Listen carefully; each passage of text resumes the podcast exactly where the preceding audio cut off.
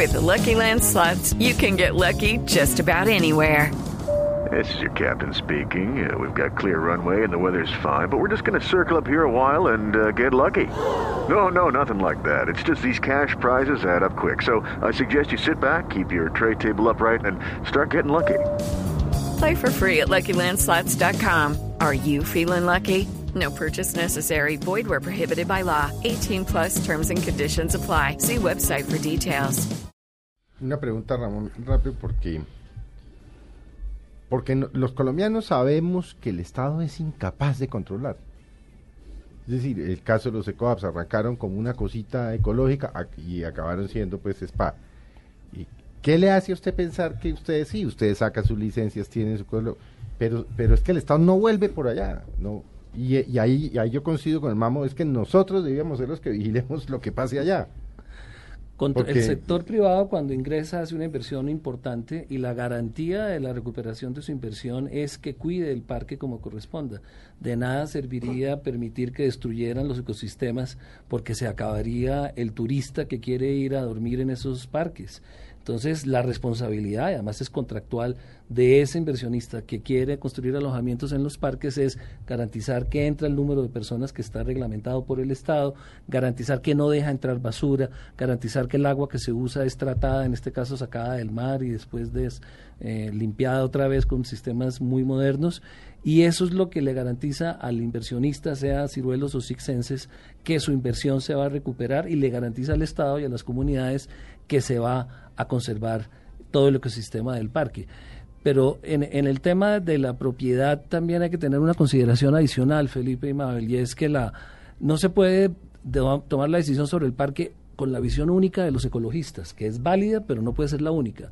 Ahí en Santa Marta viven una cantidad de personas y la población de Santa Marta le han quitado, le han sustraído casi la mitad de su tierra porque le han declarado parques, no solamente el Tayrona, sino otros parques que tiene Santa Marta. Entonces le está sustrayendo a otro sector humano, a un sector humano, la capacidad de hacer productivas. Pero eso está resuelto en otras partes del A mundo. unas tierras que le corresponden. Entonces, eh, el ecoturismo soluciona parcialmente esa sustracción porque, como lo dijo Manuel, en el, en el caso de las ah, Machu Picchu y en muchos casos en el mundo, repito, en 60 países, Costa Rica, entre otros muchos, Vietnam, Tailandia, resuelve ese problema del uso adecuado de los parques, permitiéndole a la gente que organice los tours, que se preparen como educadores para las culturas tradicionales de las cuatro comunidades indígenas, que provean los alimentos, que siembren afuera del parque, y eso le genera una riqueza a la zona, porque mueve además turismo para la ciudad de Santa Marta. Pero- y pero- eso hay que respetarlo, no se puede mirar, mirar únicamente por la Pero visión de los que, ecologistas. fíjese que el, el mamo nos dice que a nosotros nunca nos han consultado.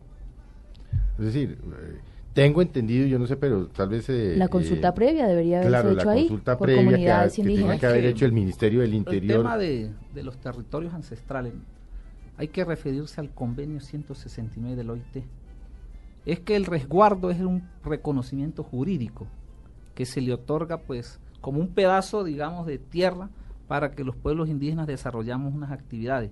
Pero nosotros tenemos un derecho, que es el convenio 169 del OIT, ley 21, y ahí no habla de resguardo, sino de territorio ancestral. Y para los arhuacos, los cogi, los huigua y los cancuamos de la sierra, la línea negra, o la línea como se delimitó mediante una resolución en 1995, la 037, dice esos territorios donde se quieren hacer esas construcciones, precisamente tienen que ver con sitios sagrados, con unos, unas delimitaciones no solo físicas, sino espirituales, que nos aprobó el mismo Estado. Entonces nosotros vemos que no se puede borrar con, con el pie lo que se hace con la mano.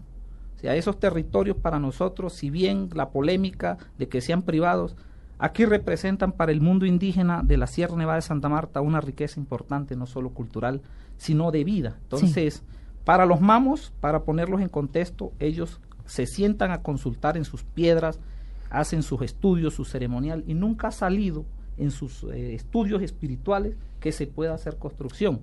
Entonces, mientras eso, el Yatucua, como lo dicen los mamos Cogo, el, eh, o el Marunzama de los mamos de la sierra, no diga que se puede hacer construcción, si hubiese así ha sido así, ya lo hubiéramos hecho. Nosotros también quisiéramos tener unas grandes cancuruas o templos sagrados ahí, pero los mamos dicen, no, esos son sitios dejados por los antiguos solamente para lo que dice el ministro. Yo quiero para contemplación. hacerle, Mamo, una aclaración. Este, primero, la consulta sí está prevista. En el caso de Sixenses eh, está todo el trámite en curso. Segundo, han ido a, a estas playas de Arrecifes y San- el Cabo San Lucas más de 40 mamos que han dado su Son autorización. cinco mil mamos. Han ido más de- Entonces, mientras no se consulta han ido más de 5.000 40. mamos, no. Pero han ido 40 40, no han es. ido más de 40 mamos a que conozcan el proyecto, a socializarlo, como se dice hoy en día, mientras prospera la consulta legal. En el caso de Ciruelos, se está revisando en este momento por una tutela, se está revisando si está o no dentro de la línea negra, porque si está dentro de la línea negra, el error fue del mismo gobierno que certificó que ahí no había ni comunidades indígenas ni negritudes